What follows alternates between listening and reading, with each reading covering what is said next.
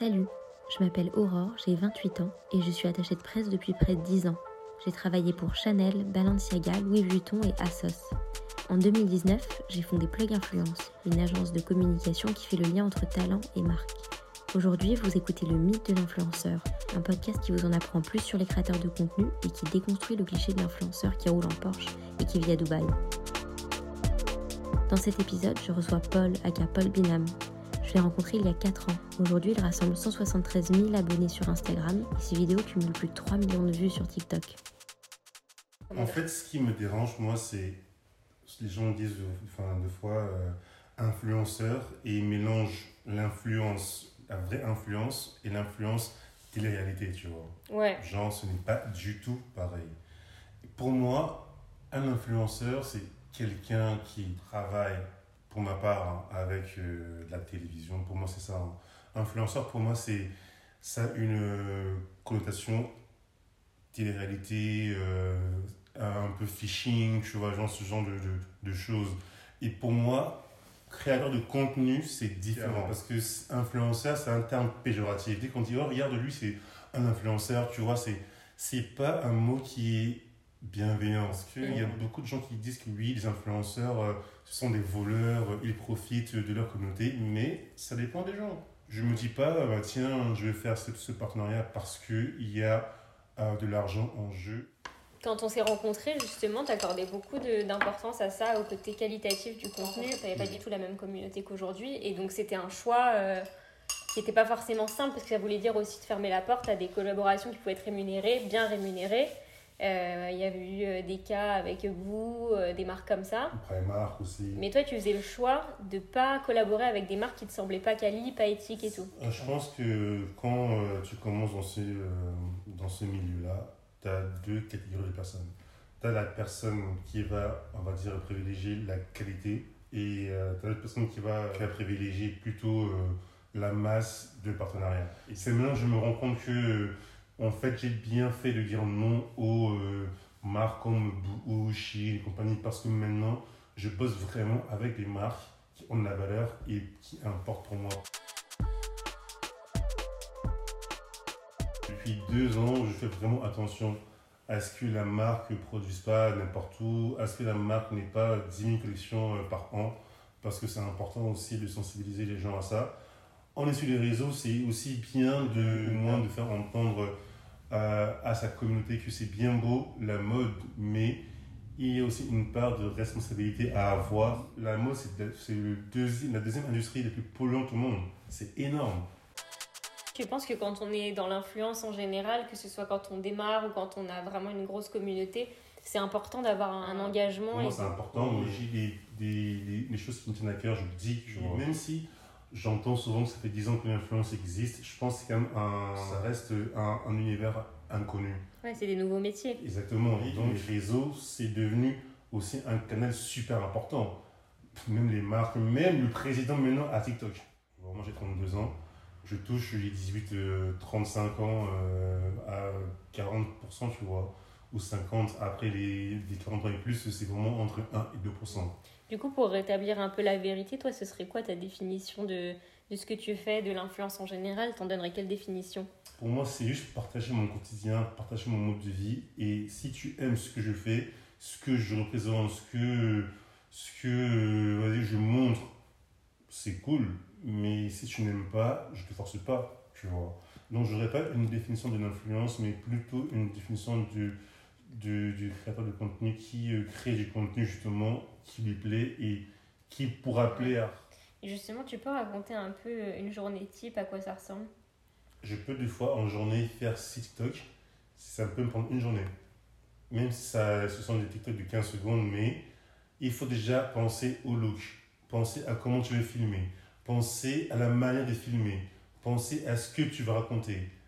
Penser à la lumière, s'il fait le beau ou pas. Si tu veux, enfin, si tu veux le faire dehors. Penser à comment agencer. Après, filmer, monter, trouver la bonne musique, ensuite poster. Et tout ça, c'est juste une vidéo qui peut mettre genre une heure à faire. Il y a toute une, une, une trame derrière moi. Je l'ai fait dans ma tête parce que moi, c'est assez fluide, mais je sais qu'il y en a qui se posent, qui écrivent carrément. Ils font des espèces de scénarios de leur TikTok. C'est pas un boulot fatigant, mais c'est un boulot qui demande beaucoup de, de, de, mentalité, de beaucoup. Il faut être vraiment très solide, tu vois.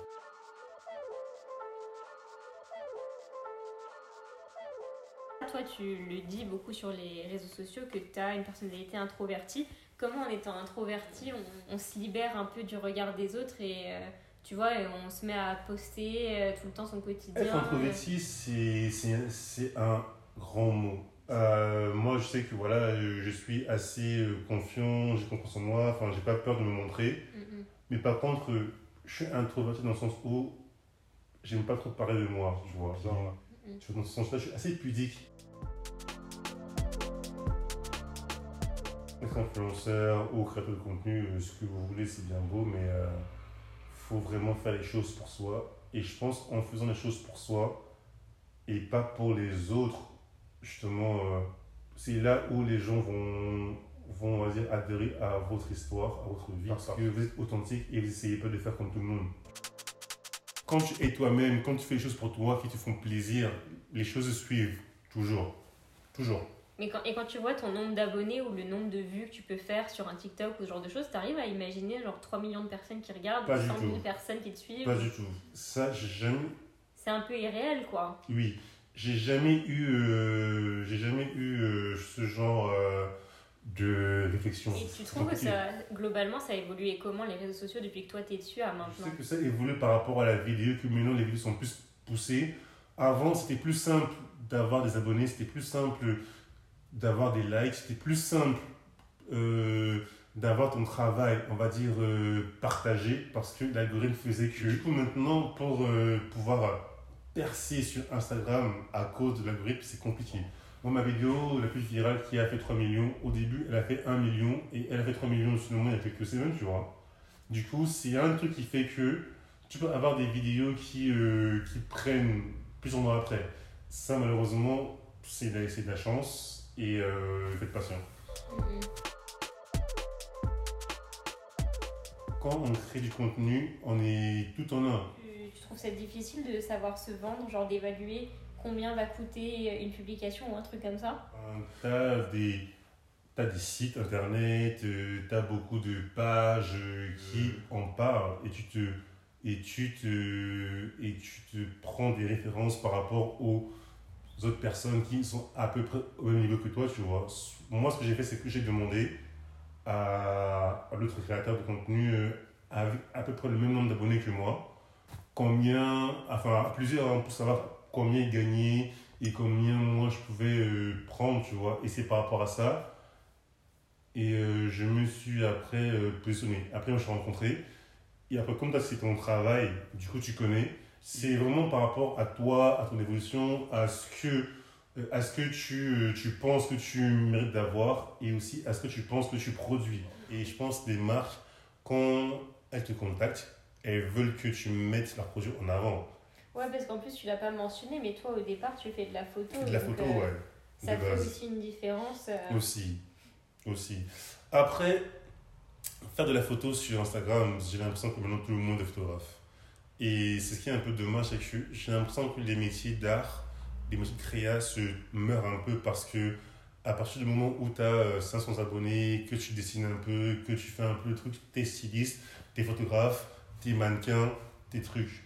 Je, je, je dis pas ça dans le sens où euh, euh, pour dénigrer les autres, tu vois, parce que tu peux être très bon même avec un iPhone, tu vois. mm, Je dis ça dans le sens où c'est plus un métier qui rend crédible, tu vois, l'art en soi. Parce que maintenant, avec les réseaux, tout le monde est photographe. Je suis un, un photo-enthousiasme. C'est-à-dire que, voilà, j'aime quelqu'un qui... Enfin, je suis quelqu'un qui adore prendre des photos. Et euh, ça m'émerveille, ça, ça enfin, c'est une passion. Le dernier euh, sujet que j'aimerais bien aborder avec toi, c'est tu le vois comment l'avenir de tout ça, la création de contenu, de l'influence, comment ça va évoluer selon toi? L'avenir, c'est, je, pour moi, c'est, je le vois assez, euh, assez bien, assez optimiste.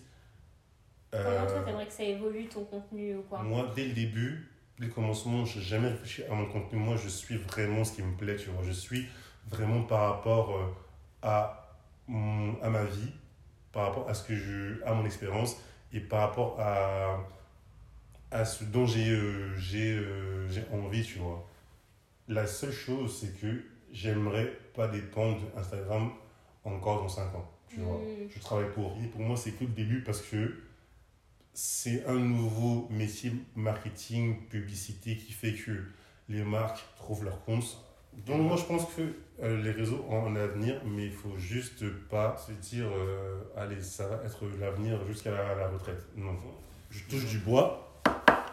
J'espère que dans 5 ans max, j'ai mon affaire, j'ai mon petit truc qui fait que j'ai d'autres revenus euh, autres que les réseaux.